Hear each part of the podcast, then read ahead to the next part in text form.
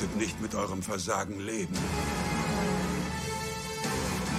Und wohin hat euch das gebracht? Wieder zu uns. Wieder zu mir. Den Sicherheitsphilosophen. Mit Florian und Raphael.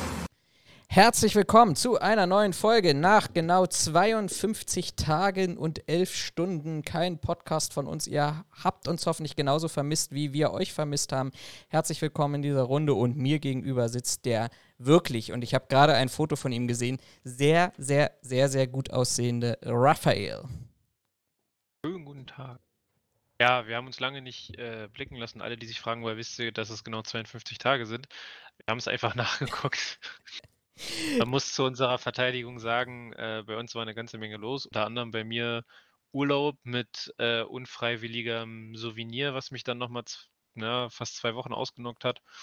Ähm, also da sind quasi schon die ersten drei Wochen ins Land gegangen. Ich glaube, bei dir war auch ein bisschen was los, wenn ich mich nicht irre. Ich war ausnahmsweise auch zwei Wochen im Urlaub gewesen, tatsächlich, ja. So, und deswegen kommen diese leider diese 52 Tage über äh, zustande.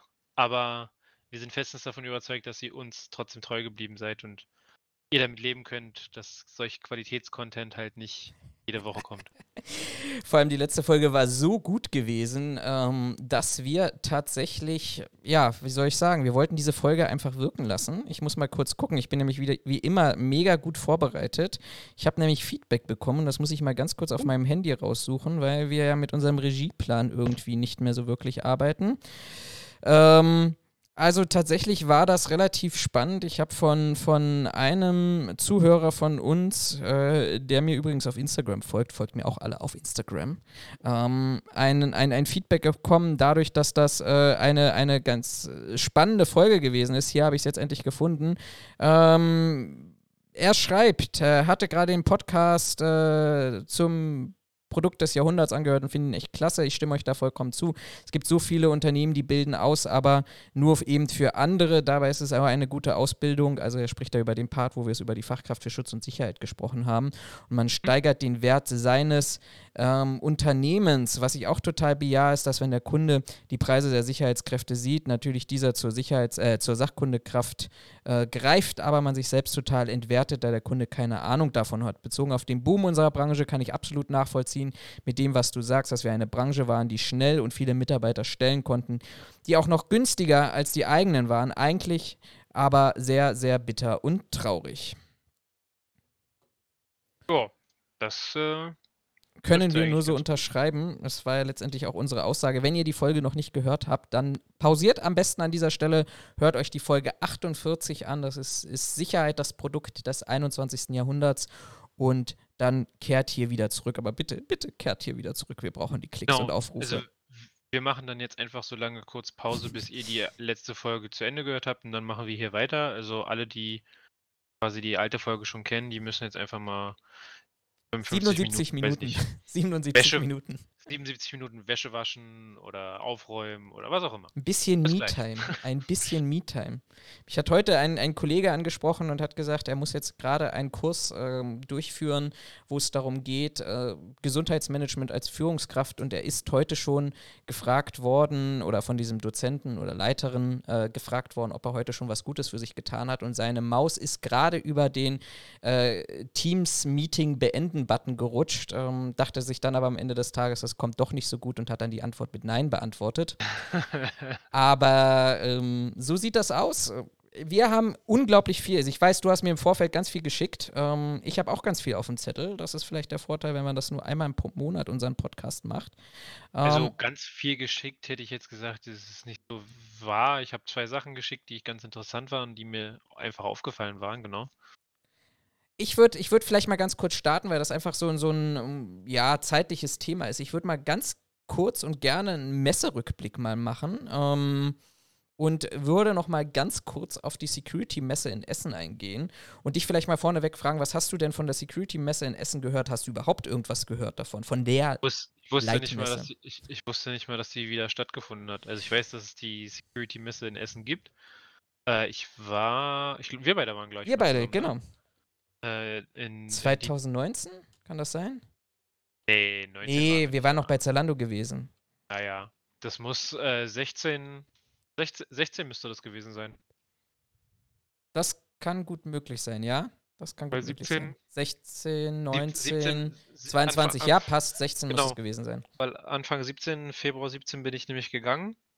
Äh, Und bis Anfang 15 habe ich studiert, wenn ich mich nicht ganz irre. Jetzt nicht vertue. Äh, insofern muss es eigentlich 16 gewesen sein. Da war ich, glaube ich, das einzige Mal auf der Messe.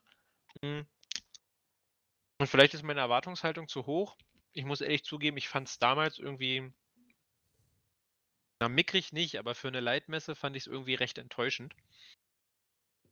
Aber so an sich, dass es eine Messe dafür gibt, dass man da quasi mal, ich sag mal, alle Bereiche irgendwie zusammen hat, dass wenn man, weiß ich nicht, vielleicht ein Projekt äh, in der Pipeline hat oder sich zu bestimmten Gebieten, ähm, weiß ich nicht, ein bisschen austauschen will oder mal gucken, was so, wa- was so Stand der Technik ist, dann ähm, es ist an sich nicht verkehrt, aber für den, also um sich hinzustellen, zu sagen, wir sind die Leitmesse für die Sicherheitswirtschaft, wie gesagt, da, da war ich von, von dem Motto und dem, was präsentiert wurde, war ich tatsächlich ein bisschen enttäuscht. Mhm. Also dann wärst du dieses Jahr aus meiner Sicht selber noch, äh, noch stärker enttäuscht gewesen. Ähm, ich fand, das Motto passte perfekt auf die Sicherheitsbranche. Wir sind die Leitmesse, weil es irgendwie, ja, es alles wiedergespiegelt hat, was die Sicherheitswirtschaft in Deutschland eigentlich kann oder besser formuliert überhaupt nicht kann. Ich war ungelogen zwei Stunden auf dieser Messe gewesen.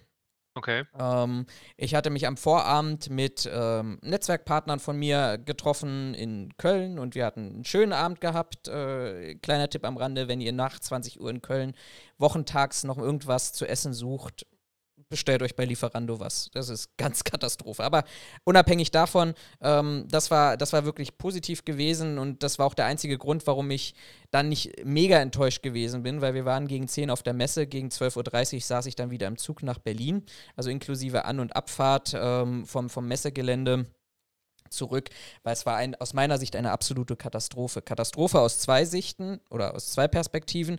Aus der einen Sicht heraus, es war klein, extrem klein. Also Noch kleiner bist, als 16? Ja. Ja. Oh, Du bist, äh, du bist wirklich, jetzt muss ich, jetzt will ich gar nicht lügen, ich gucke nämlich parallel nochmal nach, aber du bist wirklich durch, was waren es, vier Hallen gewesen oder sowas? Äh, eins, zwei, drei, vier Hallen, genau, ähm, waren es gewesen. Also deutlich, deutlich reduziert. Ähm, Sicherheitsdienste so gut wie gar nicht vertreten. Selbst die Berufsgenossenschaft VBG mit zwar einem großen Stand, aber wenig Informationen vertreten. Ansonsten wirklich nur Technikhersteller, die in keiner Art und Weise irgendwelche Neuheiten präsentiert haben. Da bin ich auch sehr überrascht gewesen. Also man ist offensichtlich ähm, stehen geblieben in der Zeit der Videotürme, die ja wirklich, ich sag mal so 2016 oder zwischen 2010 und 2016 eine wirkliche Neuerung war, wo du wirklich an, an Baustellen und Co. dort ähm, immer diese mobilen Türme hinstellen konntest. Die hatte jetzt, die hat inzwischen jeder. Ähm, ansonsten konntest du, wir waren an einem Stand gewesen, da konntest du halt dir dann äh, in der Neuerung dein, dein, die, die Farbe von deinem Kartenleseterminal aussuchen. Hat mich jetzt auch nicht so überrascht. Wir Wow. waren äh, 30 Minuten bei der Live-Vorführung von, von Haferkamp. Das war das einzig Positive, weil wir es damit mit dem Foto in Newsletter vom Haferkamp geschafft haben. Da sieht man mich ganz gut äh, drauf mit den, mit den Kollegen. Aber ansonsten war das, war das mega enttäuschend. Gut, jetzt kannst du sagen, hey, äh, Florian, hättest du im Vorfeld wissen müssen? Ja. Keine Frage. Also vier Hallen wusste man im Vorfeld und Ausstellerverzeichnis wusste man auch. Es gab aber noch zwei weitere Punkte. Nämlich der erste Punkt war der erbärmliche Stand vom BDSW. Ähm, das war wirklich ein Stand, das stand, der, der war groß, also wirklich groß gewesen, aber am Ende des Tages stand da nichts drin. Da stand ein Kartenaufsteller äh, mit den, den üblichen Prospekten, die der BDSW hat, 111 Tätigkeiten der Sicherheitsbranche und Co. Aber ansonsten war nichts, es war wirklich nichts auf diesem Stand. Er war leer gewesen. Also ich habe ich hab ein Foto, mal gucken, ob ich es nochmal raussuchen kann, parallel dazu. Aber es war wirklich null. Null Komma nichts in diesem Stand gewesen. Äh, deshalb Leitmesse für Security. Die Inhalte vom BDSW sind ja auch oftmals einfach nur leer. Deshalb hat dieser Stand auch ganz gut gepasst zur, zur Sicherheitswirtschaft. Und das andere Thema, wo ich mir wirklich danach saß und gedacht habe, machst du, machst jetzt eine, eine Folge, aber willst halt immer nicht nur schimpfen. Wir waren am Azubi-Tag, am Tag der Ausbildung da gewesen. Und um Gottes Willen war das peinlich. Du hast wirklich alles gesehen. Ähm, von, von den tiefsten Abgründen, die ja einfach die Realität unserer Branche sind. Du bist rumgelaufen und hast gesagt, was, ihr, ihr, seid Auszubildende, ihr werdet zukünftig Fachkraft für Schutz und Sicherheit. Ihr seht so aus wie diejenigen, die wir eigentlich mit der Branche bekämpfen sollten oder von Straftaten abhalten sollten absolute Katastrophe. Teilweise auch wirklich in Gruppen, wo, wo Gegenbauer war da gewesen, KWS oder Sicherheit Nord oder Elbe Security war da gewesen, Securitas war da gewesen und was mich am meisten aufgeregt hat, ja, wir rekrutieren nicht aus, weiß ich nicht, Berlin-Dahlem oder aus dem Münchner Innenstadtbereich oder von der Düsseldorfer Königsallee, gar keine Frage. Aber ey, wenn ich mit meinen Azubis dorthin gehe, dann repräsentiere ich mein Unternehmen und dann sollte ich als Unternehmen darauf achten, dass die wenigstens in Dienstkleidung da rumlaufen und zwar bitte ordentlich in Dienstkleidung da rumlaufen ähm, und nicht tatsächlich mit Jogginghose, teilweise verdreckte Pullover oder T-Shirt, zu groß, zu klein, mit Wampe, ohne Wampe. Also eine absolute Katastrophe, was mir einfach nur wieder gezeigt hat, diese Branche hat nichts anderes verdient als diesen beschissenen Ruf, die die Branche hat. Also das, das war wirklich ein Punkt, da waren Gott sei Dank nicht nur ich, wir waren allesamt im Nachhinein geschockt gewesen. Ähm, war aber für alle einfach total selbstverständlich, dass man halt rumläuft wie der letzte Honk auf dieser Messe. Katastrophe. Ich habe aber sowieso häufig den Eindruck, dass, gut, es ist ein generelles Problem, aber dass einige Leute, selbst wenn sie quasi im Dienst erscheinen mit ihrer Dienstkleidung, dass die dann auch aussehen, als wenn die zwei Nummern zu groß ist. Warum auch immer. Ja, also ich habe ich hab interessanterweise gestern mit einer Freundin dazu gesprochen, die, die auch im Ausbildungsbereich unterwegs ist. Und ähm, die, die hat sich praktisch über ihre Azubis auch beschwert, aber am Ende des Tages sind wir genau an diesem Punkt wieder angekommen. Du hast ja niemanden. Wen, wen, willst du dir denn, wen willst du denn holen? Die Branche ist mega unattraktiv. Ich komme immer wieder mit meinem Lieblingsbeispiel, äh, was ich auch an anderen Stellen diskutiere, wenn es über Personaleinstellung oder neue Personalkonzepte geht. Habe auf in, in, in, meinem Lesezeichenverzeichnis in, in, in Chrome schon auf, auf Kurzwahltaste, möchte ich fast sagen, die Lidl-Stellenausschreibung, wo du als ungelernte Kraft äh, auch im, im Osten von Deutschland 14 Euro die Stunde verdienst, zuzüglich Zuschläge, zuzüglich Weihnachts- und Urlaubsgeld. Ähm, da, da fragst du dich, warum soll denn überhaupt jemand bei uns arbeiten? So, und für alle die, die, die dann vielleicht zu uns kommen, das sind nicht, nicht alle, da sind auch viele gute dabei, ich soll jetzt nicht zu pauschal werden, aber das sind halt die, die dann sagen, oh, geil, dann sitze ich halt irgendeiner Pforte und, und, und, und, und schaukel mir während des Dienstes die Eier, hab wenig zu tun. Ja, und wenn das Geld nicht reicht, ja, dann, dann, dann mache ich, weiß ich nicht, noch die Hand irgendwo auf halt nach wie vor ein Niedriglohnsektor. Das ändert sich halt auch erstmal ja. nicht.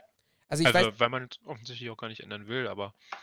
Das ist ja, also vielleicht hast du ja dafür eine Idee oder vielleicht haben auch unsere Zuhörer dafür eine Idee. Was, was ich halt nicht kapiere, wenn ich heute in den Laden gehe ähm, und mir Butter oder Wurst kaufen möchte, Käse oder was auch immer, dann zahle ich heute ja schon teilweise 50 bis 100 Prozent mehr als letztes Jahr oder vielleicht vor zwei oder vor drei Jahren. So. Für alle ist es selbstverständlich, überall mehr Geld zu bezahlen. Aber wenn ich so ein bisschen die Tarifverhandlungen weiter verfolge, ähm, die ja momentan auch geführt oder geführt werden mussten, um, im Sinne von der Anpassung des, des, des, des neuen gesetzlichen Mindestlohns her, dann, dann, dann hörst du seitens BDSW und anderen Tarifpartnern, oh, bloß nicht zu hoch, bloß nicht zu viel, weil ähm, ja, wie, das können wir unseren Kunden nicht verkaufen. Versuch mal heute einen Handwerker zu bekommen. Der sagt dir ja, vor 70, unter 70 Euro gehe ich dir nicht ans Telefon. Versuch heute irgendwo äh, mal essen zu gehen. Da zahlst du auch inzwischen Schweinegeld für alles. Die Dönerpreise in Berlin, um Gottes Willen. Früher hast du einen Döner für 3,50 bekommen, ganz, ganz früher für 99 Cent. Da wussten wir aber auch dann im Nachhinein, was da drin war. Aber heute kriegst du ja auch keinen mehr unter 6 Euro. Weißt du, alle, für alles ist selbstverständlich 100% draufzuschlagen. Nur für unsere Branche ist es halt einfach. Ähm, ja, nee, möglichst billig bleiben, am besten die billigsten, nicht viel, nicht mehr, keine Ahnung. Das ist aber, finde ich, so ein typisches Vermarktungs Vermarktungsproblem. Man sich auch in der, also ich kenne es, ich beobachte das noch in einem anderen Bereich, aber was ich halt auch gerade bei der Sicherheitswirtschaft, finde ich, feststelle, stellt sich kein Dienstleister hin und sagt, hier, das ist unsere Leistung, stolz darauf und es kostet. Sondern es ist eher so ein Ding von, ja, wir können alles machen, was wir wollen und wir sind die günstigsten. Also wir machen uns selber kaputt, so blöd das klingt. Also, wenn ich halt mit so einer Einstellung schon, wir haben das damals im Studium gemacht, weil ähm, viele Kollegen oder viele Kommilitonen, ich auch, uns darüber äh, beschwert haben, gesagt haben, ganz ehrlich, das Studium ist blöd. So, so wie es aufgebaut ist, halten wir das nicht für sinnvoll. Mhm. Das, ist, das ist nicht praxisorientiert. Wir sehen halt nicht den, den, den Value und nicht den Mehrwert daraus, wenn wir studiert haben, dass wir damit irgendwo hingehen können und sagen können, hier, guck mal, habe ich studiert, ähm, bin ich jetzt ein Experte, so nach dem Motto. Hat sich mit der Erfahrung, die man dann gesammelt hat, ein bisschen re relativiert. Aber wir haben im Studium mit einem Dozenten eine Übung gemacht. Der meinte so, naja, schreiben Sie mal in fünf Worten auf, was das Studium umfasst. Es hat sich dann halt herausgestellt, dass bei 40 Studenten eigentlich keiner wirklich was Positives aufgeschrieben hat. Er halt auch meinte, ja, ich kann es schon verstehen, dass es Sachen gibt, die nicht so gut laufen. Und meine persönliche Meinung ist, der Mensch ist so inzwischen sowieso ein sehr negativ orientiertes äh, Wesen. Also sieht lieber das, was äh, negativ ist, statt sich auf die positiven Sachen zu konzentrieren. Wo er aber auch meint, ja, aber sie müssen ihr Mindset ändern ähm, und müssen gucken, was das Gute ist und müssen das auch nach außen verkaufen. Ja, es gibt schlechte Sachen, die werden auch immer bleiben. Ähm, aber es ist halt auch wichtig, dass man zeigt, dass es halt auch gute Sachen gibt. Ähm, und das sehe ich bei der, zumindest bei, bei der Sicherheitsdienstleistung ähnlich, dass man das halt, ähm, ja, so ein bisschen halt schlecht verkauft, so mit, ja, ja, wir wissen, wir machen nicht die beste Leistung, aber wir sind dafür halt auch die günstigsten, so nach dem Motto. Ähm, und ich glaube, das ist halt so, so ein essentieller Fehler, dass man da sich halt hinstellen muss und sagen muss, naja, wir verkaufen eine gute Dienstleistung, die kostet halt aber auch. Und ganz ehrlich, Inflation betrifft auch unsere Leute. Und wenn sie halt wollen, dass der Sicherheitsmitarbeiter nächste Woche hier noch sitzt, weil er weiß, wenn er hierher kommt und hier sitzt und hier arbeitet, kann er sich trotzdem zu Hause noch äh, die eingeschaltete, weiß ich nicht, äh, Heizung leisten und er kann seinem Kind auch noch ein vernünftiges Frühstück hinstellen, dann müssen wir leider inflationär oder wegen der Inflation äh, leider ein bisschen was aufschlagen. Ist halt so. Ja. Ja, aber ich glaube, also du, du sagst das schon ganz selber, ich glaube, wir sind als Branche da auch einfach selber schuld. Ähm, vor allem, weil, glaube ich, auch dann wieder die, die negativen Aspekte überliegen. Ne? Also ich habe jetzt tatsächlich, kann ich, kann ich vielleicht auch mal so ein bisschen ein kleines, kleines Geheimnis lüften, einen kleinen Spoiler lüften. Ähm, ich habe tatsächlich dieses Jahr nochmal, äh, werde dieses Jahr nochmal ein Buch veröffentlichen, diesmal kein Jahresrückblick, sondern geht so ein bisschen um, um Medien, Arbeit, Social Media im Bereich der Sicherheitsbranche, Lagebeurteilung, aber eben auch Selbstdarstellung, also Selbstdarstellung in einem positiven Sinne.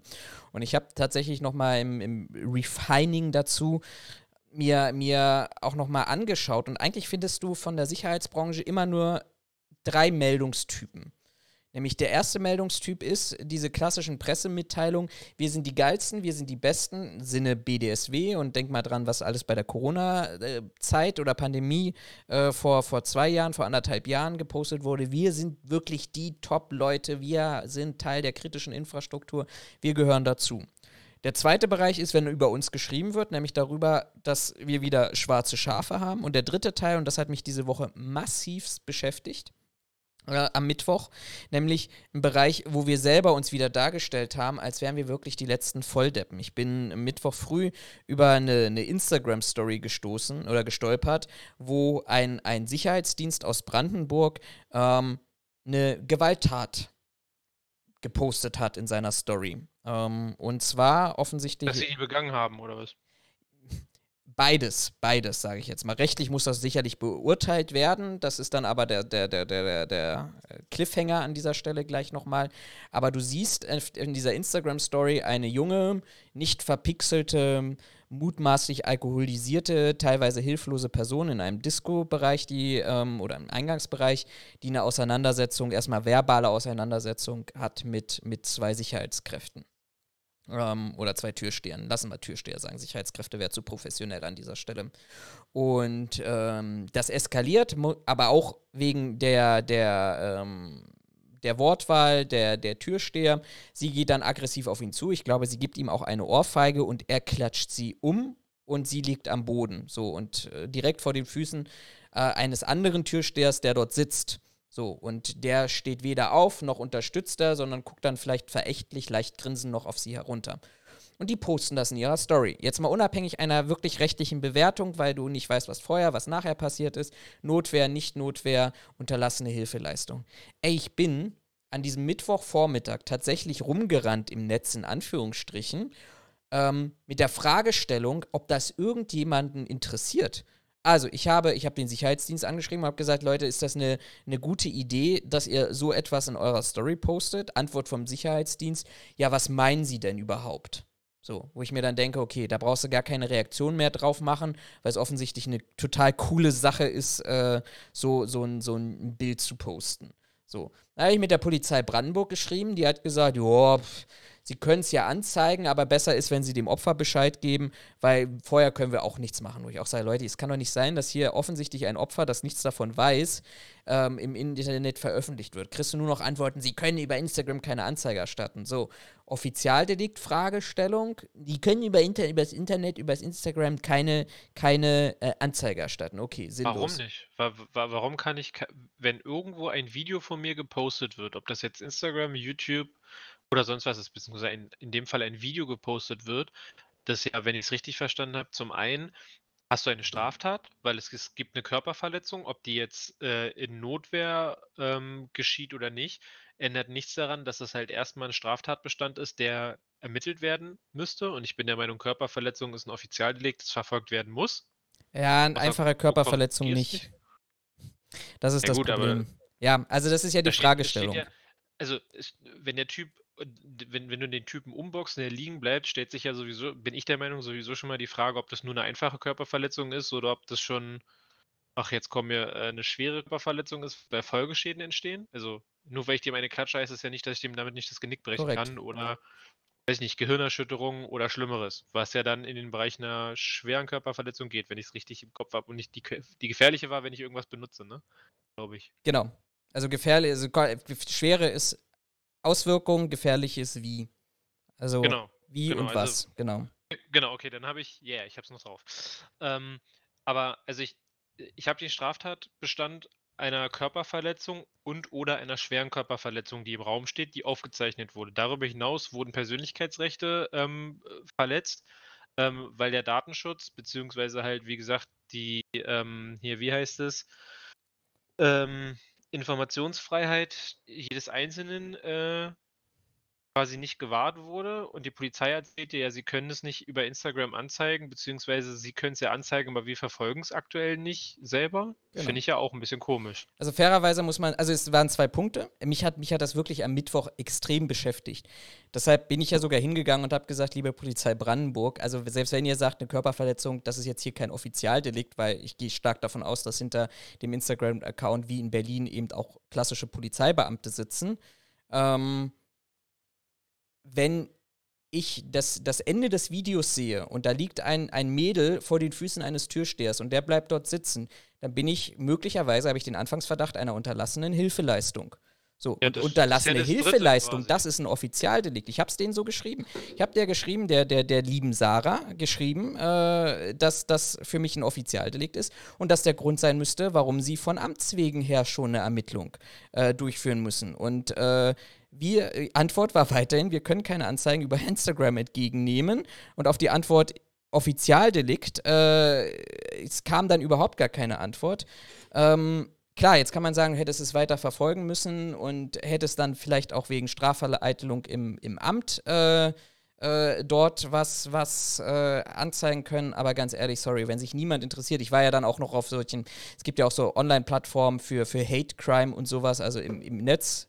Die haben mir genauso geschrieben, ja, sichere halt das Video und sagt der Frau, die dort drauf zu sehen ist, Bescheid. Ähm, ja, gut, sorry, wenn, wenn wirklich sich aber, keiner drum kümmern möchte. Aber, aber ähm, ich verstehe immer noch nicht den, das Argument, wenn was auf Instagram gepostet wurde, kann ich dazu keine Anzeige erstatten. Warum nicht?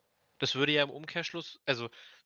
Also du kannst ja Anzeige erstatten, du musst nur selber hingehen. Die Polizei von sich aus ermittelt angeblich auf Instagram nicht. Das war die Aussage. Aber das würde ja bedeuten, also, aber dann sind wir ja wieder an, der an dem Diskussionspunkt, wenn die Polizei sich so hinstellt und ähm, Vergehen im Internet nicht verfolgt, dann sind wir wieder an dem Punkt, dass wir sagen können, ja, der Internet ist ein rechtsfreier Raum. Weil wenn die Polizei von sich aus nicht ermittelt, und ja, das ist ein weites Feld, weil Internet ist ziemlich groß und es ist ziemlich schwierig. Gebe ich allen recht, die das sagen. Aber wenn der, ich sag mal, der, der, der Beweis zu einer Straftat oder einer möglichen Straftat so offensichtlich ist und man sogar noch darauf hingewiesen wird, dann ist das ja in meinen Augen eine relativ runde Sache. So, dann kann die Polizei das aufnehmen, sie kann sich das angucken, sie kann versuchen, die Leute ausfindig zu machen, sie kann entsprechend Bef äh, Ermittlungen dazu anstellen. Vor allem, Ja, dass ja auch mal ausnahmsweise eindeutig ist, als irgendwie, weiß ich nicht, User 1927 schreibt Ja, ja, darum. auf, auf ja. Darum, das, deswegen erklärt sich mir nicht, warum sich die Polizei hinstellt und sagt, nee, also im Internet ermitteln wir nicht. Also das würde ja bedeuten, ich kann ab sofort unter den Facebook, äh, äh, unter das Facebook-Profil von Polizei Berlin zum Beispiel, die schreiben da ja ab und zu auch ihre, ähm, äh, so ihre, ihre äh, Einsätze rein. Dann kann ich mich ja jetzt ab sofort in die Kommentarspalte von denen begeben und kann die aufs Übelste runter beleidigen, weil sie verfolgen es ja nicht. ja. Was aber Quatsch ist, weil sie es verfolgen werden. Und ich bin der Meinung, mir schweben im Kopf mindestens drei Beispiele durch, äh, äh, durchs Hirn, wo sie sogar offiz also äh, nicht aggressiv, aber aktiv darauf hingewiesen haben, dass einige Leute sich falsch benommen haben und sie deswegen Ermittlungen ähm, Ja, da hast du ja den. Vorteil, dadurch, dass ja dann der User selber beleidigt wird, äh, sind Aber sie ja gleichzeitig. Opfer und ja, du, du, da, wir können jetzt darüber diskutieren. Die Antwort wird es wahrscheinlich nur geben, wenn ich jetzt die Polizeibeamtin selber wegen Strafvereitlung im Amt angezeigt hätte. Ähm, die Frage ist nach meinen letzten Erfahrungen, die ich hier mit der Polizeiwache in Teltow hatte, zu Beleidigungen im Internet, ist die Frage, ob ich, äh, ob ich damit tatsächlich mir noch Freunde mache äh, oder ob, ob das überhaupt zielführend ist. Ähm, solange wir keine unabhängige Stelle haben, keinen unabhängigen Beauftragten für Polizeithemen. Also, die Polizei wird mit Sicherheit, wenn wir die fragen würden, die könnten uns das wahrscheinlich auch besser, äh, noch besser erklären. Äh, aber ich finde es so von der Grundaussage, wir ermitteln im Internet nicht, Ja, das. ja, ne, das war ja nicht die Aussage, ne? Also äh, die, die, das Aber- war, es gab ja das eigentlich eine ja- schlimmere Aussage. Aber, aber das ist ja, aber das ist ja, in meinen Augen ist das ja die Quintessenz aus dem, was die Polizei dir gesagt hat. Also wir, wir ermitteln im Internet nicht. Du musst schon zu uns kommen und uns sagen, du musst da jetzt ermitteln. Und aus den Erzählungen, die ich von dir kenne und auch von, von anderen äh, Artikeln und Meldungen zu solchen Sachen, die sind da ja nicht gerade scharf drauf und sagen, yo, geil, jetzt komm, wir reißen's. Also jetzt machen wir das Internet sicher, so nach dem Motto. Ist ja jetzt auch nicht unbedingt die Motivation der Polizei, zumindest bisher mein Eindruck dazu. ja, Ähm, es des- gibt Deswegen, also A, ich finde es stark, dass die Polizei sich so hinstellt und sagt so, ja, pff, zeigen Sie es an oder sagen Sie dem Opfer Bescheid. Auf der anderen Seite finde ich es noch stärker, dass ein Sicherheitsdienst sich hinstellt und so ein Video postet. Also, ich weiß nicht, also ich würde nicht behaupten, dass das ein gutes Marketing ist. Ja, also ich kann jedem empfehlen, der, der, der sich mal mit äh, Polizei und äh, Straftaten im Internet beschäftigen möchte, äh, eine Folge vom ZDF-Magazin Royal mit Jan Böhmermann vor, ich weiß es gar nicht, aus Mai, glaube ich, heraus war das, ähm, äh, wo, wo er mal getestet hat, äh, die, die, äh, wie die Polizei da gerne dazu ermittelt. Und ich muss auch ganz ehrlich sagen, Brandenburg hat da auch echt miserabel äh, abgeschlossen im, ähm, im, im Ländervergleich. Der hat ja in allen 16 Ländern ähm, von, also allen 16 Bundesländern hat er ja praktisch mit Statisten äh, sich wahllos Beleidigungen oder Volksverhetzungen aus dem Internet rausgesucht und wollte zu, hat versucht, bei die bei einer Polizeiwache anzuzeigen. Brandenburg war auch wirklich, wirklich deutlich, deutlich auf den hinteren Plätzen ähm, und hat da massiv schlecht abgeschlossen. Genau, das war die Folge vom 27. Mai. Kann ich wirklich nur jedem empfehlen, tatsächlich sich die mal anzugucken und der weiß, wie Polizei dann mit Hass im Netz umgeht. Aber Also unabhängig davon, um mir wieder auf das ursprüngliche Thema zurückzugehen, also ich glaube, wir sind, wir sind einfach selber schuld, vor allem wenn wir sowas posten oder irgendwie, mir hat neulich jemand was zugeschickt, ähm, wo, wo massivst nach Psychopathen gesucht wurde. Mal gucken, ob ich das auf die Schnelle finde. Gefühlt nach Psychopathen gesucht wurde. Das war eine Stellenanzeige von irgendeinem Bildungsträger, die wie folgt überschrieben war, genau, äh, du willst endlich den Ton angeben und bist arbeitslos, dann melde dich bei uns mit der Sachkundeprüfung 34a und du siehst da drauf einen Menschen mit, ähm, mit Waffe in der Hand, im, in, einem, in einem Schulterholster. Ähm, ja, ganz ehrlich, was, was, was willst du da, was, was willst du da auch tatsächlich noch? Ähm, dazu sagen. Das ist halt einfach schwierig. Oh Mann. So. Kommen wir zu deinem Team. Nachdem wir uns ausgekotzt haben, hast du uns bestimmt ganz tolle Beispiele für, für äh, super Für- für tolles besser- Verhalten. Für, genau, für besser. Ich habe zwei Themen mitgebracht. Ähm, ich würde mal mit dem einen anfangen, das jetzt hier so ein bisschen reinpasst. Ich weiß nicht, ob ihr es verfolgt habt, aber Jerome Boateng steht ja ähm, steht quasi seit, oh, ich weiß gar nicht, aber ich glaube schon, das, das zieht sich, glaube ich, jetzt schon seit einem Jahr oder sowas, steht ja vor Gericht, weil er seine Ex-Freundin oder Ex-Frau, ich glaube Ex-Freundin, ähm, sie ihn beschuldigt, dass er ihr gegenüber ähm, äh, übergriffig gewesen ist. Also er soll sie äh, mehrfach im gemeinsamen Urlaub beleidigt, äh, ich glaube geschlagen und gewürgt haben. Ähm, auf jeden Fall musste er das deswegen äh, vor Gericht. Ähm, der Herr Boateng kam natürlich auch mit Sicherheit, ähm, weil er ja eine sehr berühmte Persönlichkeit ist. Bis hierhin eigentlich alles nachvollziehbar. Jetzt habe ich dann aber eine Schlagzeile gelesen, die da hieß: Boateng Bodyguards Film Zeugen. Frau fühlt sich bedroht. Äh, Hintergrund der ganzen Story war, ging um eine Zeugin, aussagen sollte zu dem ganzen Vorfall. Ähm, ist, glaube ich, eine Freundin von seiner Ex-Freundin oder eine gemeinsame Freundin und hat halt ausgesagt, wie sie das so erlebt hat. Hm. Jetzt hat sich aber ergeben, dass ähm, Bodyguards von ihm im Vorfeld äh, quasi das Gerichtsgebäude oder im Gerichtsgebäude gefilmt haben und unter anderem wohl auch die Zeugin. Die sagt, sagen die Bodyguards, beziehungsweise der Anwalt von Boateng sagt aus, naja, die haben ja nur ihren Rücken gefilmt. Ähm, trotzdem sagt halt die Staatsanwaltschaft, ey, sowas geht halt nicht. Im Gerichtsgebäude ist Film grundsätzlich verboten. Ähm, deswegen könnt ihr das nicht bringen. Und die Aussage ähm, war dann, wo habe ich sie? Äh, na, wo ist sie? Genau, Boatengs, ich zitiere an der Stelle mal den Artikel, Boatengs Anwälte betonten nach der Feststellung der Personalien, dass ein Sicherheits, äh, Sicherheitsdienst, der Herrn Boateng gestern auch schon betreut hat, lediglich das Umfeld eruiert habe, um die Sicherheitslage Boatengs bewerten zu können. Es habe sich um eine reine Objektabklärung gehandelt und die Zeugin sei nicht gezielt äh, und auch nur von hinten gefilmt worden. Ich gebe offen an dieser Stelle zu, dass ähm, Personenschutz nicht mein Fachgebiet ist. Ich habe da, was die Wirtschaft, was die, was die Sicherheitswirtschaft angeht, habe ich da nur marginale Einblicke bisher gehabt, auch weil man mir häufiger gesagt hat, dass, weiß ich nicht, andere Qualifikationen vorweisen kann als Personenschutz. Ähm, ich kenne tatsächlich nur äh, grundlegende Züge aus dem polizeilichen Personenschutz. Ich habe es bisher noch nie gehört, dass ein Personenschutz mit der Schutzperson im Gebäude eine Objektabklärung oder eine, äh, wie haben Sie es hier gesagt, eine Umfelderuierung mit dem Handy betreiben. An alle unsere Zuhörer da draußen, wenn ihr mehr informiert seid im Personenschutz als ich, was ich nicht ausschließen möchte, meldet euch gerne bei uns und schreibt uns einen Kommentar. Also ich finde es sehr, äh, sehr bezeichnend, dass ein Sicherheitsdienst sich jetzt hier hinstellen will, um zu sagen, ja, wir haben halt das Umfeld eruiert. Was habt ihr für eine App auf eurem Handy, die euch anzeigt, ey, das da vorne ist ein Böser und das hier hinten ist ein, äh, ist ein Guter? Wahrscheinlich war die Zeugin auch eine gute, weil die halt mit dem Rücken zur Kamera gestanden hat.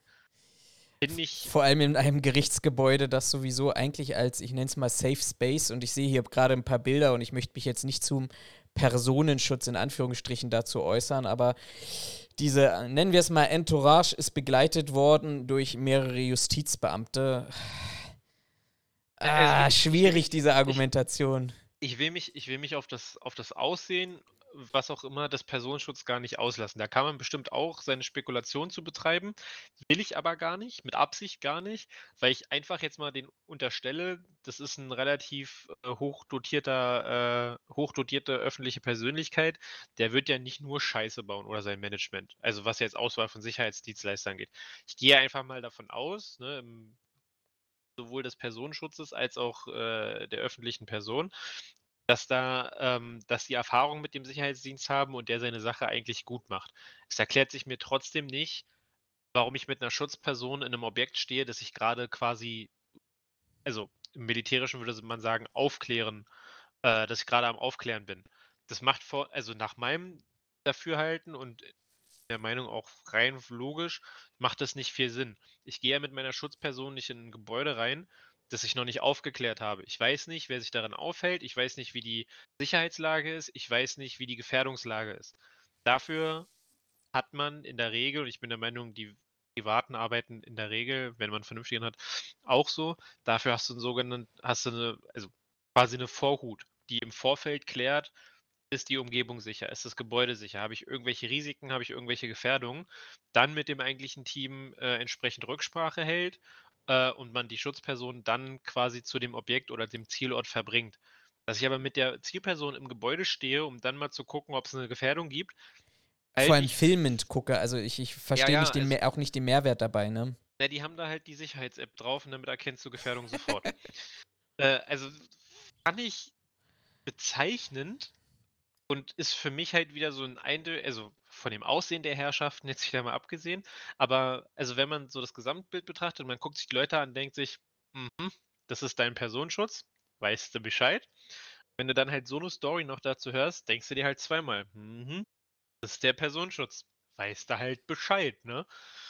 Und daher wundert das mich nicht, aber wo ich mir auch dachte, man könnte es besser machen. Also ich bin auch der Meinung, in der, in der Sicherheitswirtschaft gibt es behaupte jetzt mal wild, mindestens zwei Firmen, die es besser hinbekommen würden. Also vernünftig. Ja, und ich stapel hier mit Absicht klein, einfach weil ich mich nicht zu weit aus dem Fenster lehnen will. Aber ich würde jetzt, mir, mir würden jetzt aktuell zwei Sicherheitsdienstleister einfallen, die ich anfragen würde für sowas. Und ich würde mich natürlich äh, auch vorher von dieser Dienstleistung überzeugen wollen, weil die repräsentieren ja nicht nur das Sicherheit, den Sicherheitsdienst, sondern im Zweifelsfall auch mich mal jetzt davon ausgehend, weiß ich nicht, dass ich der BMW-Chef bin oder weiß der Geier. In dem Fall jetzt hier Jerome Boateng.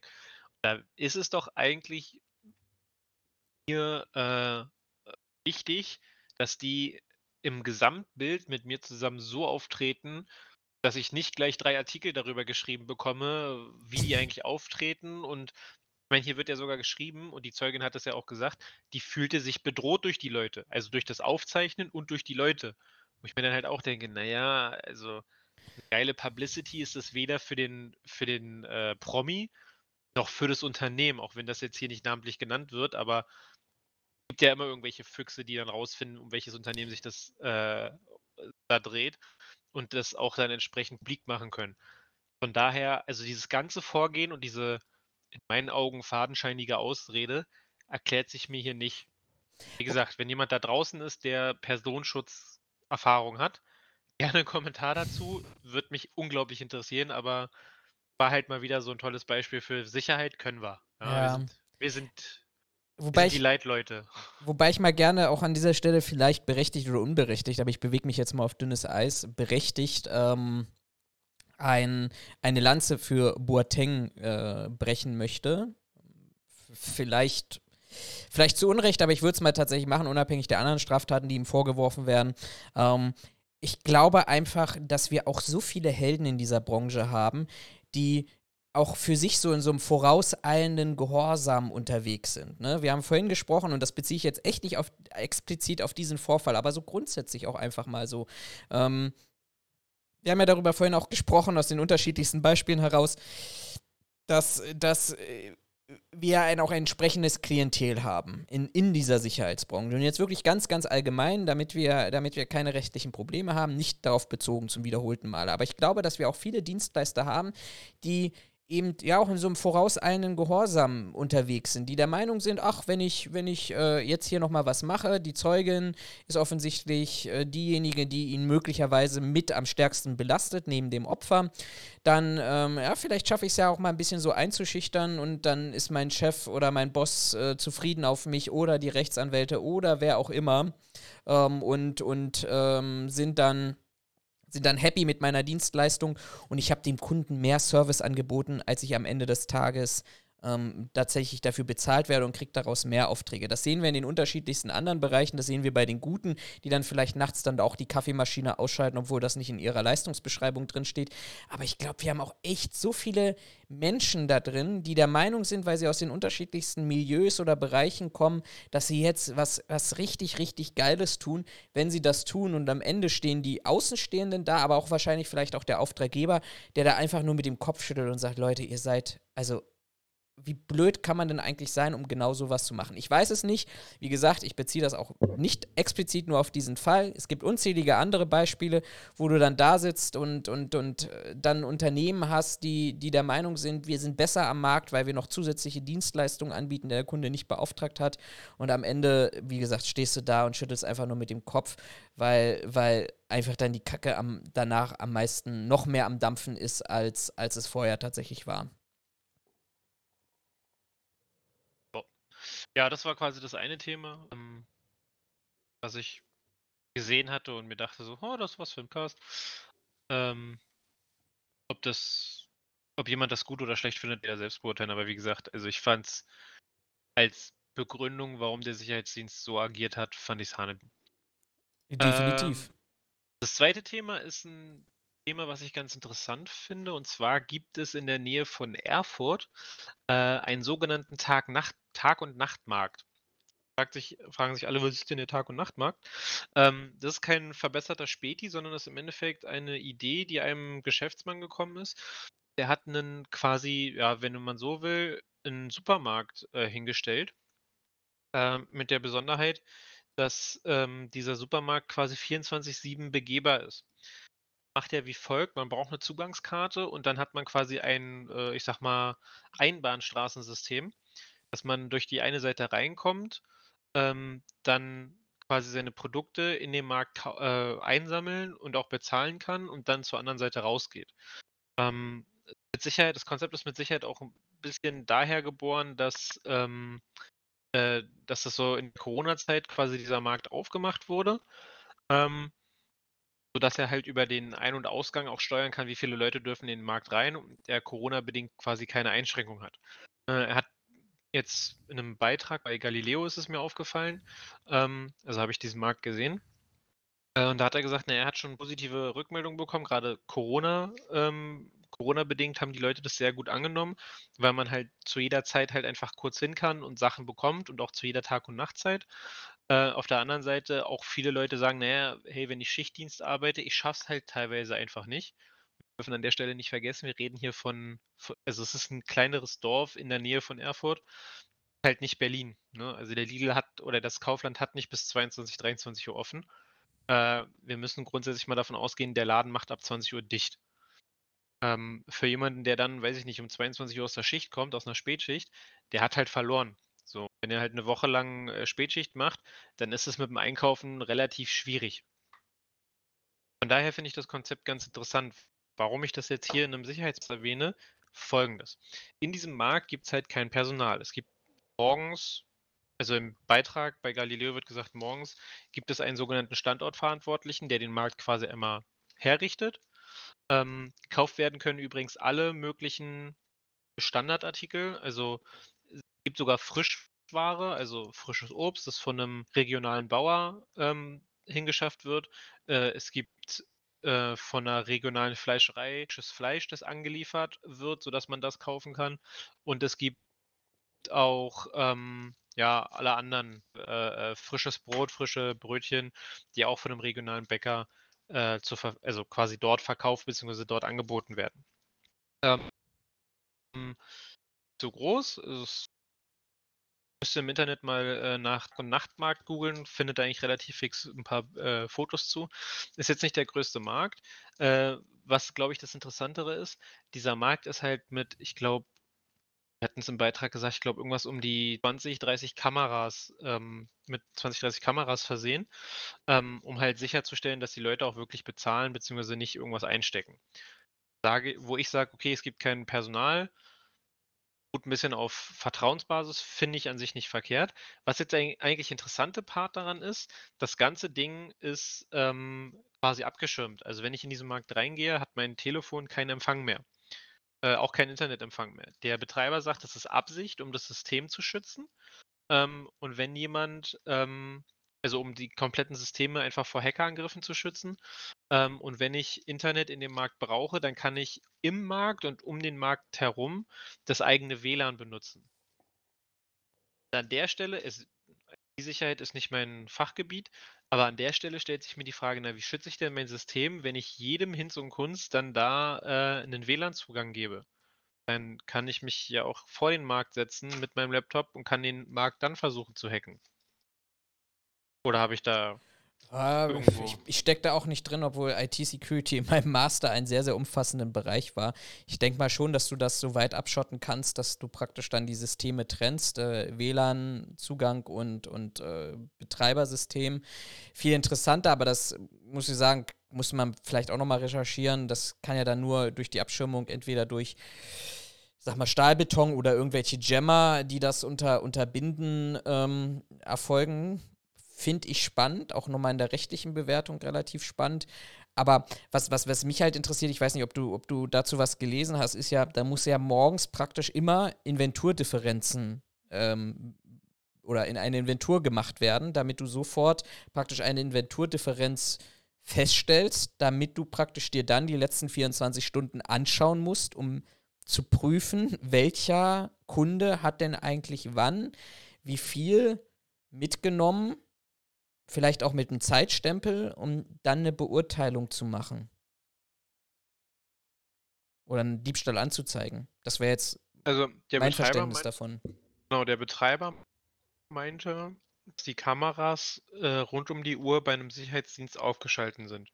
Äh, aufgeschaltet sind. Ich wage zu bezweifeln, dass der Sicherheitsdienst sich die Bilder wirklich die ganze Zeit anguckt, sondern ich gehe fast davon aus, dass da eine Software hinterhängt, im Zweifelsfall das Bild aufploppen lässt. Wäre jetzt meine Vermutung.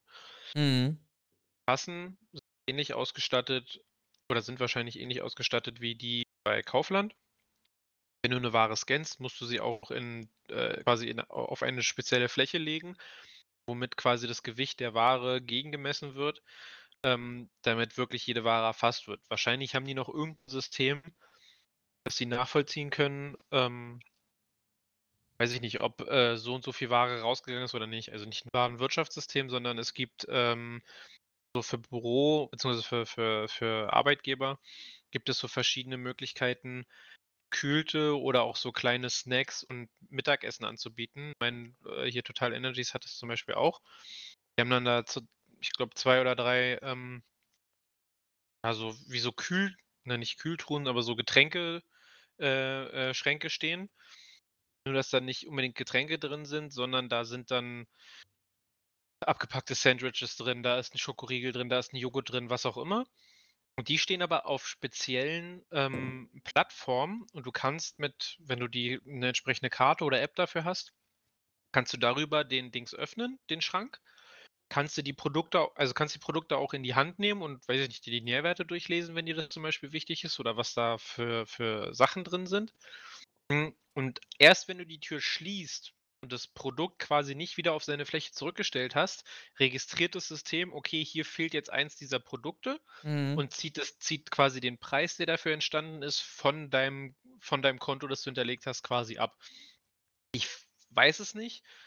Vermute fast, dass es in dem Markt ähnlich ist, um dir quasi dieses Inventurproblem bzw. dieses Diebstahlproblem so ein bisschen äh, abzuschaffen. Aber genau weiß ich es nicht. Mhm. Ich würde jetzt auch mal behaupten, da das, da dieser Markt aktuell äh, auf einem kleinen Dorf steht, ist, glaube ich, der Vertrauensvorschuss ein bisschen größer, als wenn du das jetzt hier in Berlin machen würdest, tatsächlich. Ich glaube, da würde das System noch nicht so gut funktionieren, zumindest nicht so, wie sie es da gebaut haben. Aber ich fand es an sich auch sehr interessant, dass du, ähm, dass du äh, eine Schleusenfunktion hast. Also du kommst durch den, kommst in den Eingang nur rein, wenn du eine Kundenkarte hast. Wenn du aber quasi im, äh, im Vorraum stehst, brauchst du deine Kundenkarte plus einen persönlichen PIN, den du festlegst, um in den Markt reinzukommen. Wenn du im Markt bist und du willst den Markt verlassen, musst du quasi durch die Ausgangsschleuse. Also es kann keiner durch den Ausgang plötzlich reinrennen, weil sich immer nur eine von diesen Türen öffnet. Fand ich vom, vom Sicherheitsaspekt äh, und von der Umsetzung, auch mit quasi Corona, was wir die letzten zwei Jahre hatten, fand ich das echt interessant, Ähm, wobei sich mir wie dir quasi so ein, zwei kleine Fragen stellen. Wie stelle ich Inventur ähm, Differenzen fest, beziehungsweise wie stelle ich Diebstahl fest?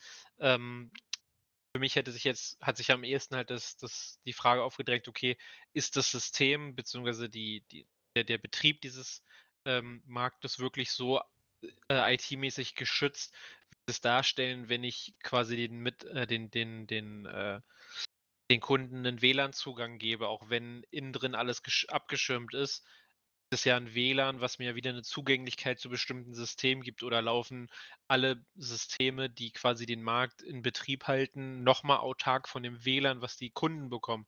Das wären so Sachen gewesen, die mich interessieren. Gehört jetzt nur leider nicht zu einer typischen Galileo-Folge. Äh, deswegen haben sie darüber nicht so viele Worte verlangt, äh, verloren.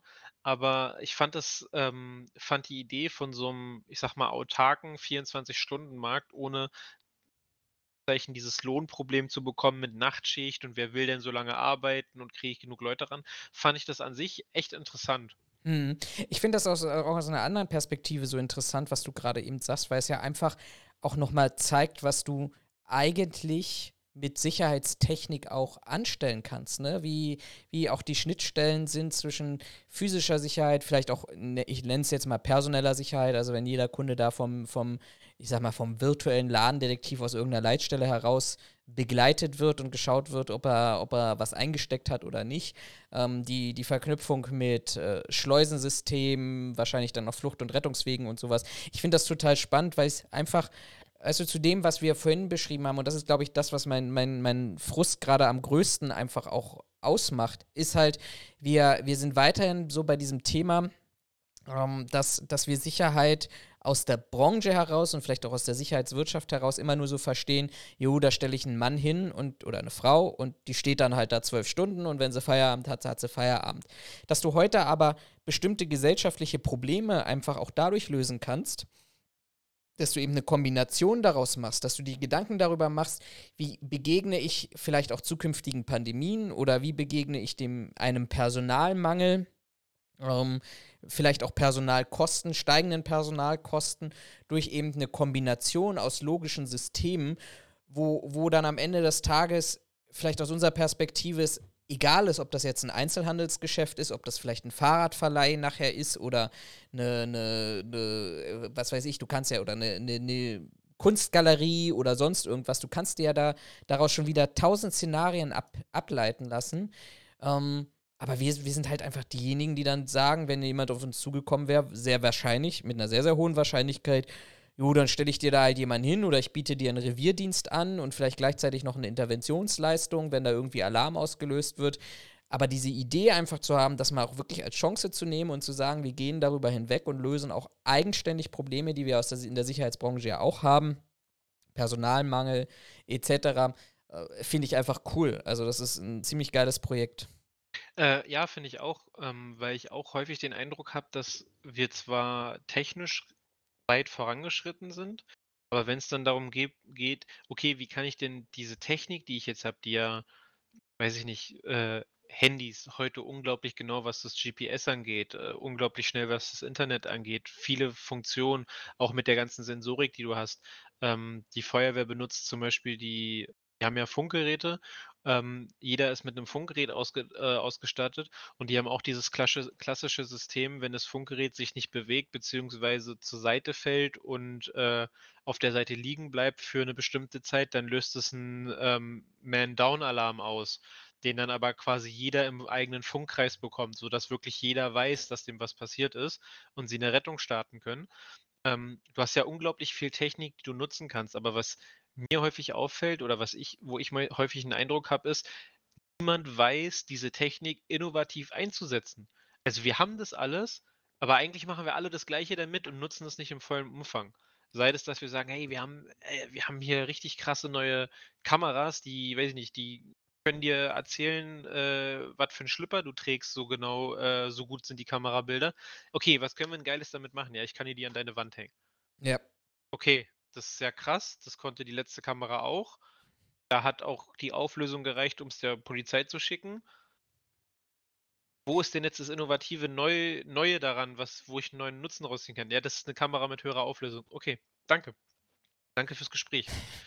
Ja. Wo ich halt hier sage, okay, hier, hier werden verschiedene Konzepte zusammengeworfen, ähm, wo ich halt sage, okay, das ist aber cool, also weil du die Technik, gerade die Sicherheitstechnik, als auch alles, was halt damit so reinspielt, auch, weiß ich nicht, diese Selbstbedienerkasten, die relativ intuitiv sind, die dir stellenweise sagen, was du tun sollst, die halt diese Ablagefläche haben, um festzustellen, okay, du hast noch nicht alles reingelegt oder du kannst den nächsten Artikel erst scannen, wenn du äh, den alten reingelegt hast. So ist es bei den Kassen bei Kaufland.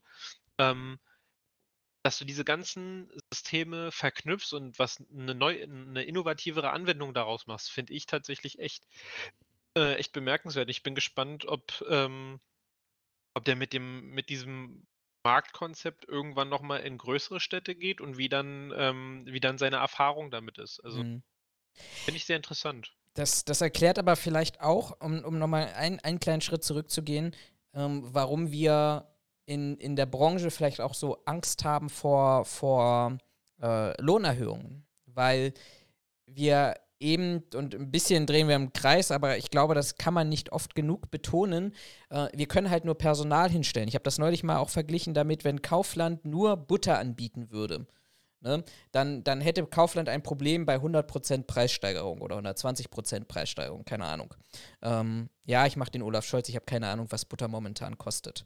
Ähm, aber Kaufland ist ja deshalb, hat ja kein Problem, dass Butter 100% Preissteigerung hat, weil sie noch Nudeln anbieten oder andere Grundnahrungsmittel und damit praktisch, ja, wenn es bei den einen Einbußen gibt, äh, vielleicht bei den anderen konstant ihren Durchschnitt halten. Natürlich ist es bei uns ein riesiges Thema dahingehend, wenn ich jetzt nur Personal hinstelle und wir machen ja nichts anderes in der Branche, ähm, dann, dann habe ich da halt eben nur Personal hinstellen, dann gehe ich zum Kunden und sage dem halt, jo, kostet dich aber heute, ab heute 60 Prozent mehr. Dann sagt der Kunde, ja, und was kannst du mir sonst noch anbieten?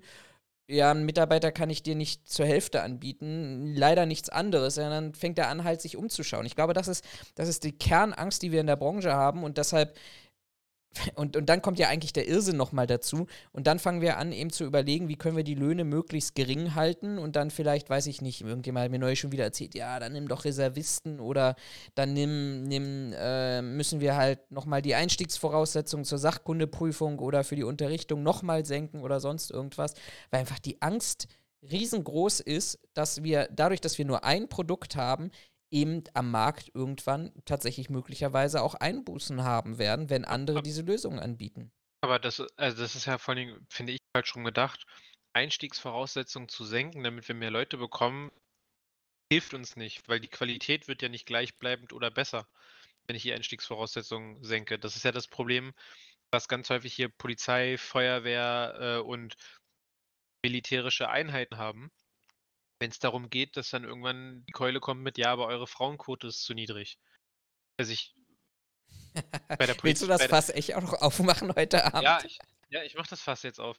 Ähm, also, weil du ja häufig diese Problematik hast mit, ja, naja, aber weiß ich nicht, wir haben es schon mal diskutiert, ja, eine Frau, die 1,50 groß ist, die, die kann bei der Polizei nicht anfangen. Ja, warum denn nicht? Ja, weil sie halt einfach zu klein ist und im Zweifelsfall sich nicht Autorität verschaffen kann und weil sie eventuell andere körperliche ähm, Nachteile mit sich bringt, weswegen sie diesen Dienst verziehen, äh, versehen kann.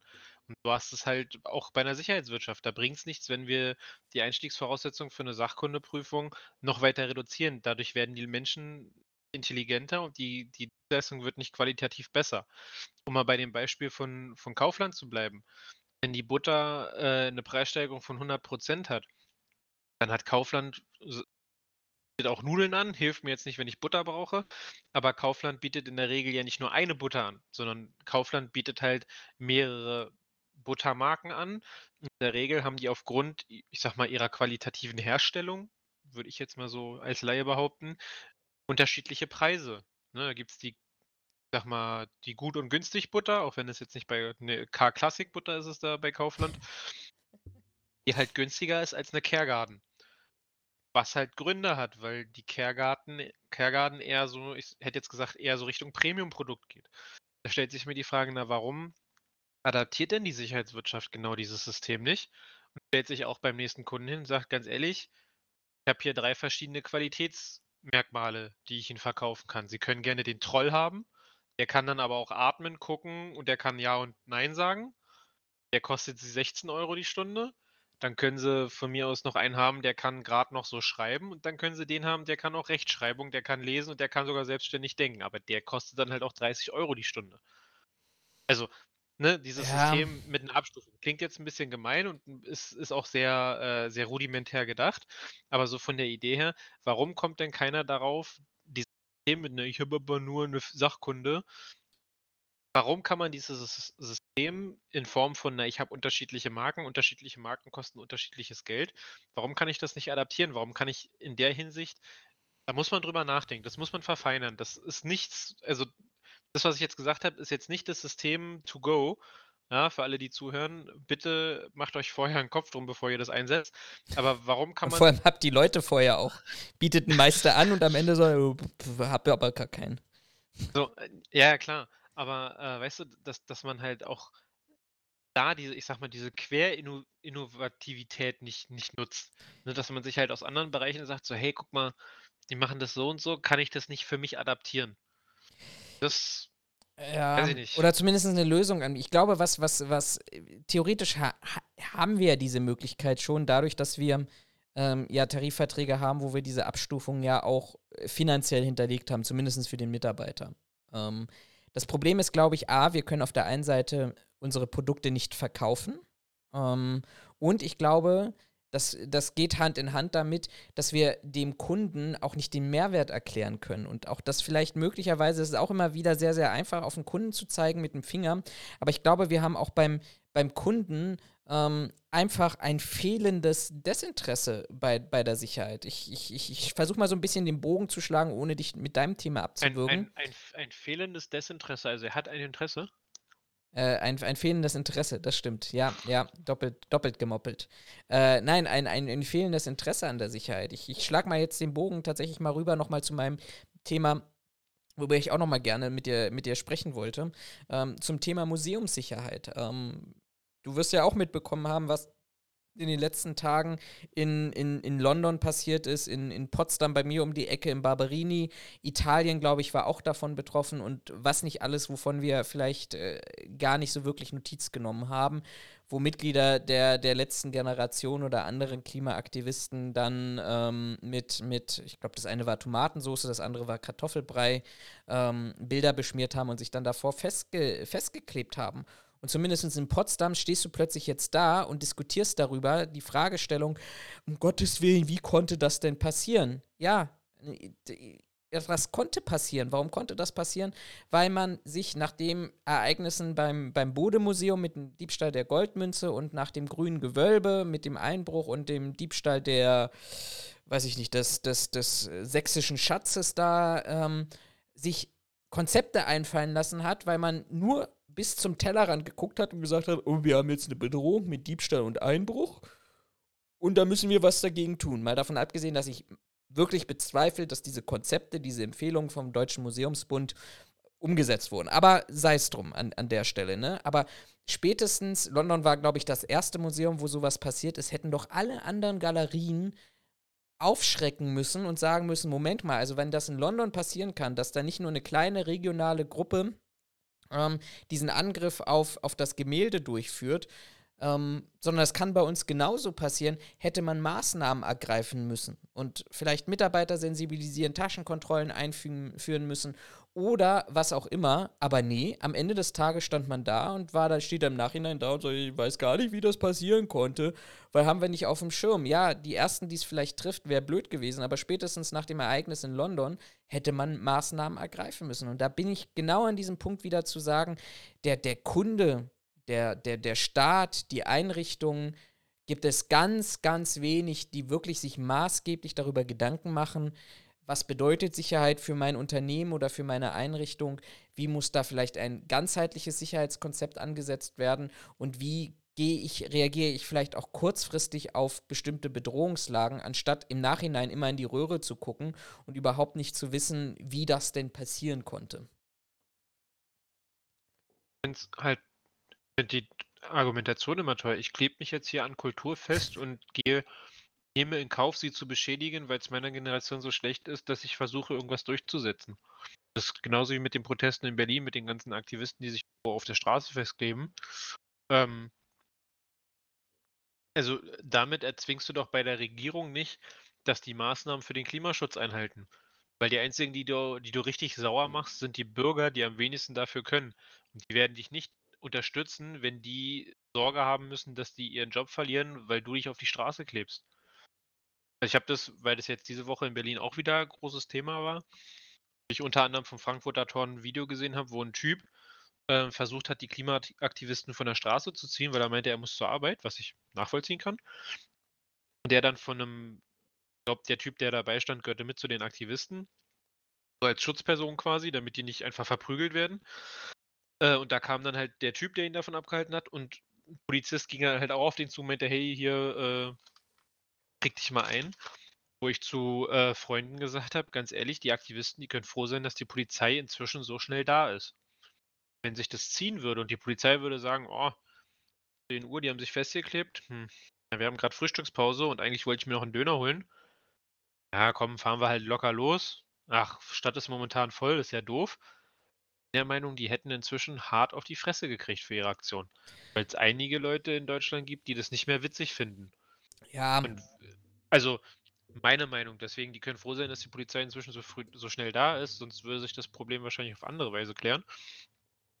Aber auch hier sehe ich den Mehrwert nicht. Also die Bevölkerung gegen dich aufzubringen, in der Hoffnung, dass man dann böse auf die Regierung ist, weil sie nichts tut.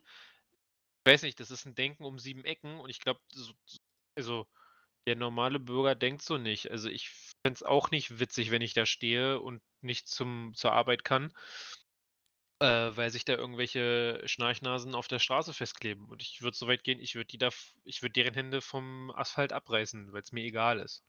Ja, also ich will jetzt auch gar nicht, ich wollte jetzt auch gar nicht im Sinne von Sinn und Unsinn nee. dieser, dieser, dieser Bewegung darüber diskutieren, sondern ich würde einfach, wollte einfach über so, so grundsätzlich diese Fragestellungen ähm, mal auch, auch, auch diskutieren. Ich meine, in der kritischen Infrastruktur haben wir ja eine gleiche Diskussion. Gehen wir weg von, von ähm, der letzten Generation oder Klimaaktivisten, sondern wir haben ja auch in, in der kritischen Infrastruktur ja momentan eine Diskussion, dass wir plötzlich dastehen. Übrigens ähm, habe ich neulich gelesen in einer kleinen Anfrage an die Bundesregierung, dass man in, in ähm, im Februar noch nach Angriffs, äh, nach Beginn des, des völkerrechtswidrigen Angriffs von Russland auf die Ukraine in der Bundesregierung gesagt hat, ja, also unsere kritische Infrastruktur, da sehen wir überhaupt gar keine Bedrohung, auch nicht bei Nord Stream 1 oder 2. Und da wissen wir ja alle, wo das heute hingeführt hat. So, nach Nord Stream 1 und 2 war dann mutmaßlich gegebenenfalls vielleicht die Bahn betroffen am, am weiß ich nicht, 7. oder 8. Oktober ähm, in, in, in Norddeutschland. So, letzte Woche äh, war, war das die Datenverbindung in Marseille betroffen, die dann gekappt wurde, weißt du? Und wir, wir, wir haben einfach nicht diesen Weitblick, mal drüber nachzudenken und zu sagen, pass mal auf, hier passiert irgendwo etwas. Ja, vor allem auch also hier wegen Nord Stream, wir sind nicht betroffen. Plötzlich gibt es vier Lecks an den, an den beiden Pipelines.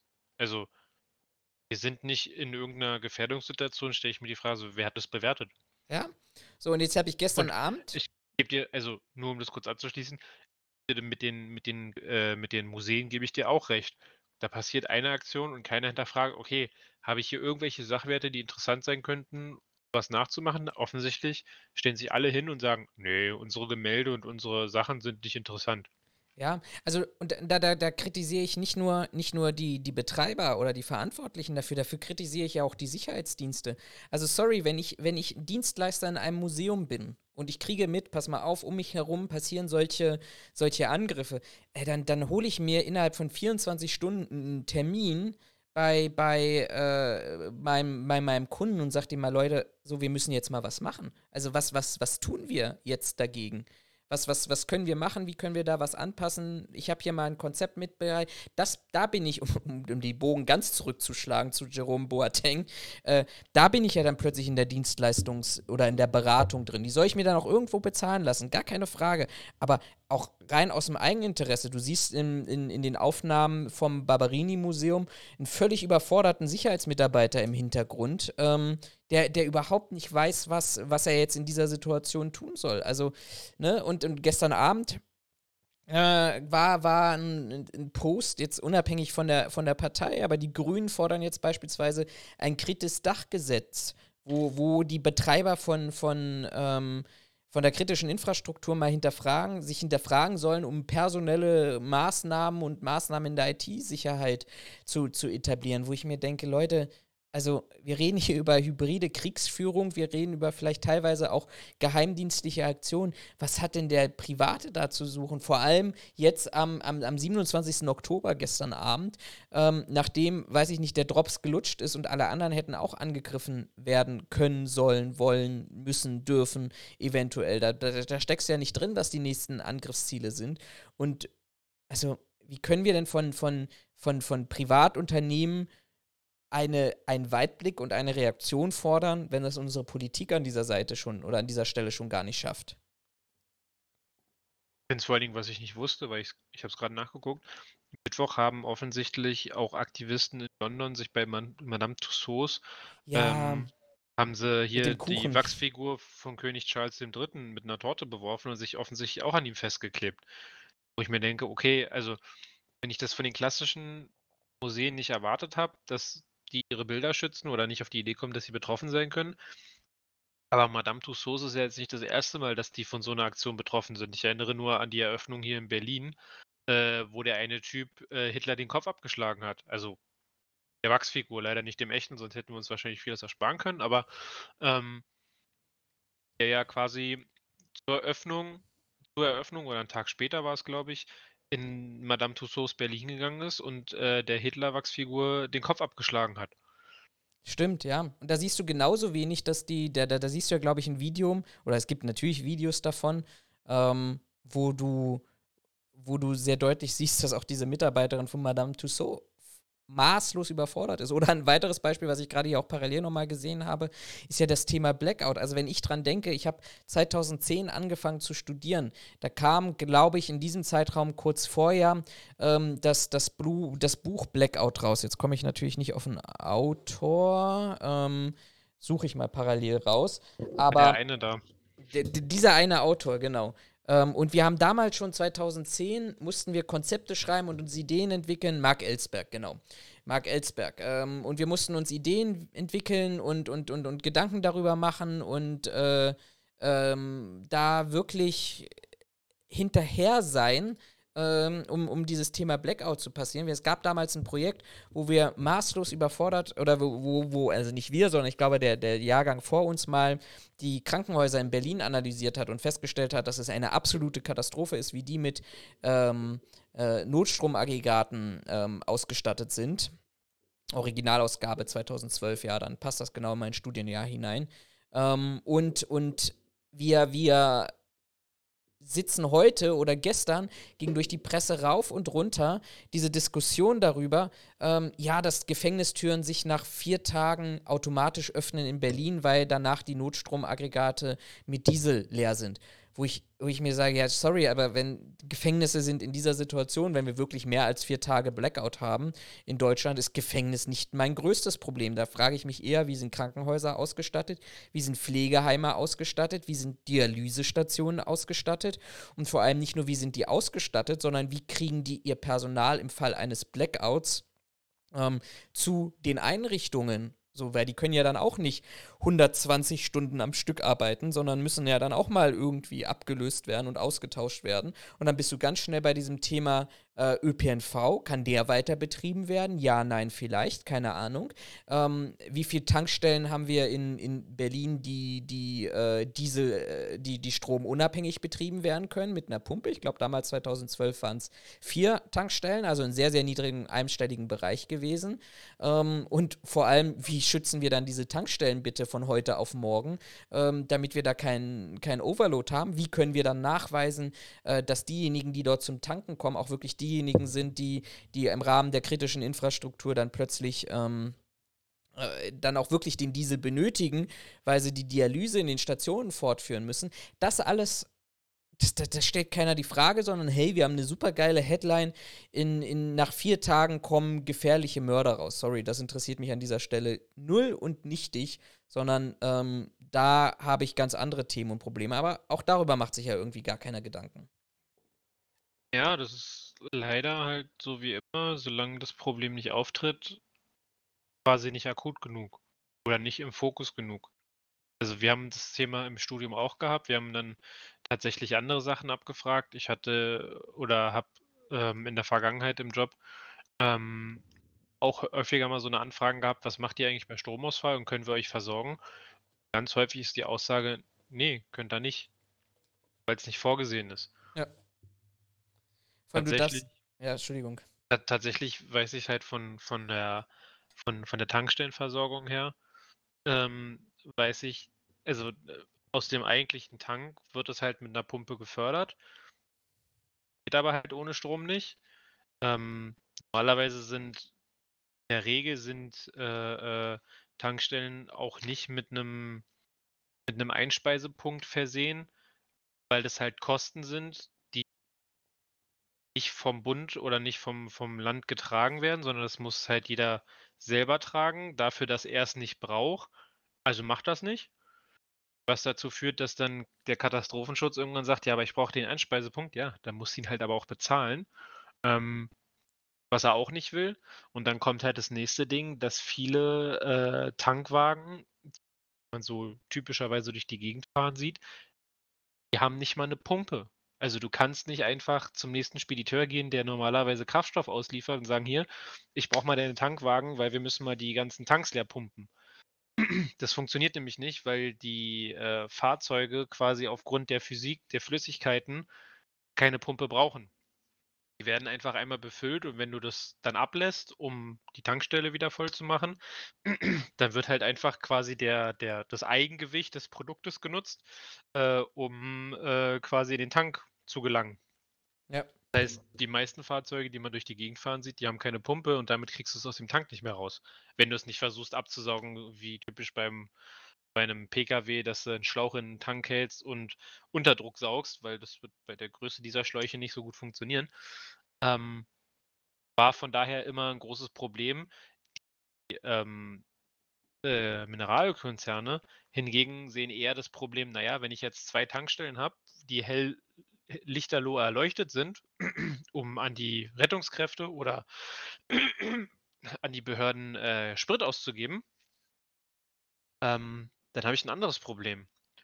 Nämlich, wenn die Tankstelle hell erleuchtet ist und alles andere ist dunkel, kommen die Leute ja zu mir, weil mhm. da ist mhm. ja Strom. Und im Zweifelsfall den Begehrlichkeiten.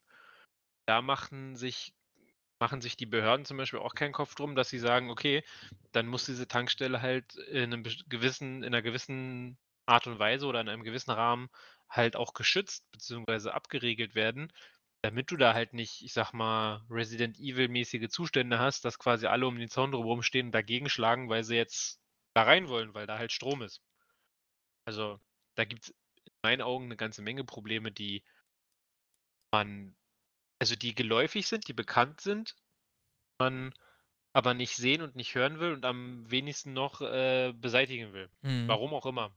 Äh, vielleicht ist es auch so ein bisschen das Problem, dass das so Szenarien sind, die immer sehr, sehr theoretisch und sehr, sehr papierlastig sind, die aber in den seltensten Fällen auch mal vernünftig durchexerziert werden, um halt wirklich Probleme zu sehen.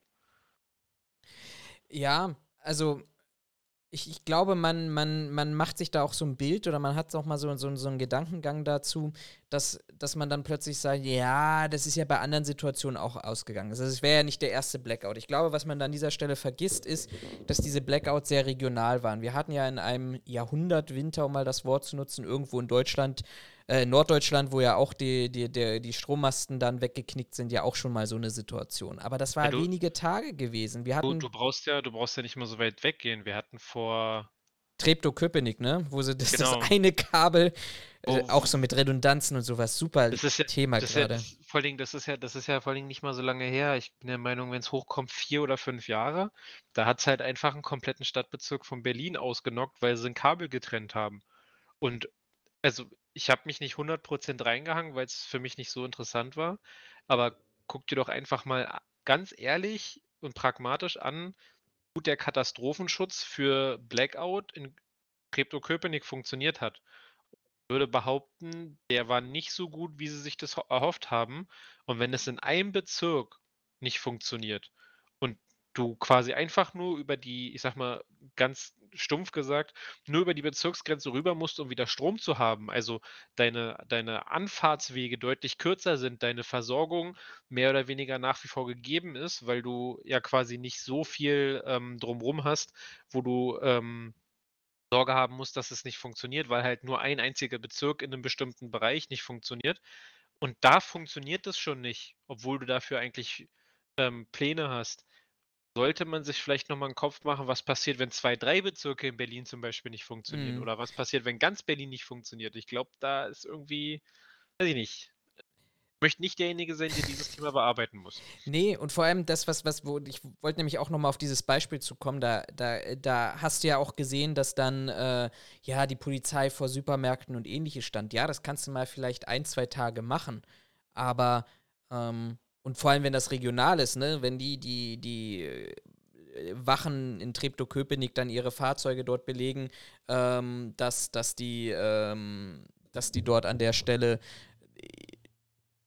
äh, dann, ne, dann auch dort in, im Einsatz sind, dann ist es das eine. Wenn du aber plötzlich alle Polizeikräfte binden musst, weil du eben bestimmte Bereiche äh, überwachen, kontrollieren musst. Und dann haben wir noch lange nicht darüber gesprochen, dass sich ja aus der, aus, aus, aus bestimmten Szenen heraus ähm, ja auch jetzt schon wieder Blackout-Gegner und äh, Leute entwickelt haben, auch nicht aktuell, ne, die dann eben genau sich in den letzten Jahren wie Unita und äh, Nordkreuz, Südkreuz und wie sie alle heißen, diese Organisationen, genau auf diese Tage vorbereitet haben, nämlich auf den sogenannten Tag X, wo sie ihre Chance sehen, die, die, die Politik zu stürzen ähm, und, und, und, weiß ich nicht, ihr eigenes System zu etablieren. Um, dass, dass du dann plötzlich da ein Sicherheitsthema hast, wenn du da wirklich einen, einen flächendeckenden Stromausfall hast.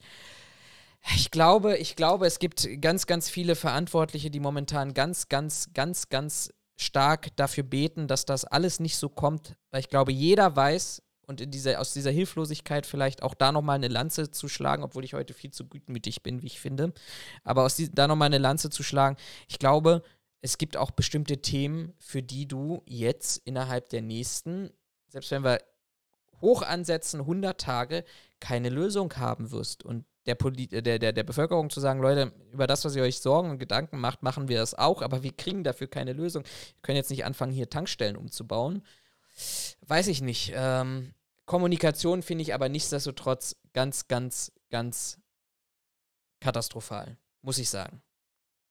Äh, ja, bei dir.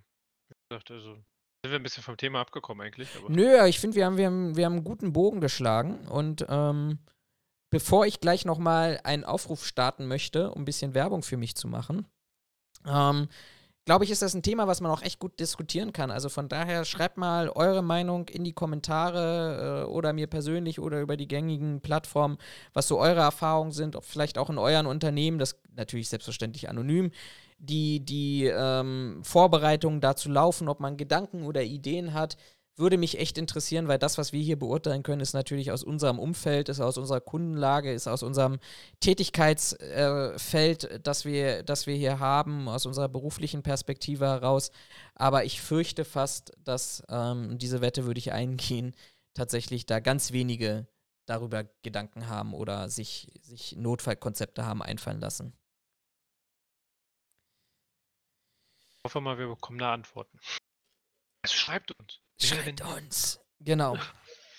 Gut, äh, bevor wir diesen Podcast hier beenden, ein Aufruf, weil auch ausnahmsweise in eigener Sache, ich äh, weiß jetzt nicht, ob ich das jetzt als Werbung kennzeichnen muss. Ich tue das mal, jetzt kommt die Werbung. Ich bin weiterhin natürlich auf der Suche nach Dozenten, die Bock haben, freiberuflich unterwegs zu sein und praktisch angehende Sicherheitskräfte oder auch Meister für Veranstaltungstechnik und Co.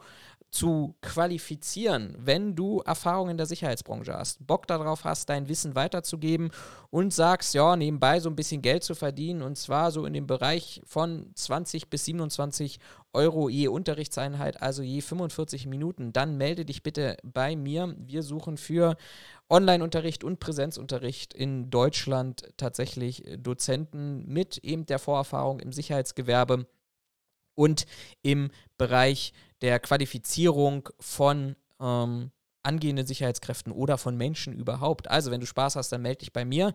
Ähm, alle weiteren Details kriegst du natürlich über äh, Direct Management, äh, Direct Messaging oder wie auch immer du zu mir kommst, auch auf meiner Homepage sicherheitsberatung-horn.com findest du alle weiteren Informationen. Das war die Werbung. Werbung Ende. Gut, dann haben wir es ja quasi für heute wieder mal geschafft. So sieht's aus. Und für die äh. nächsten zwei Monate. ja, hoffentlich nicht. Ich denke mal, vor Weihnachten kriegen wir noch eine Folge hin, oder? Definitiv, definitiv.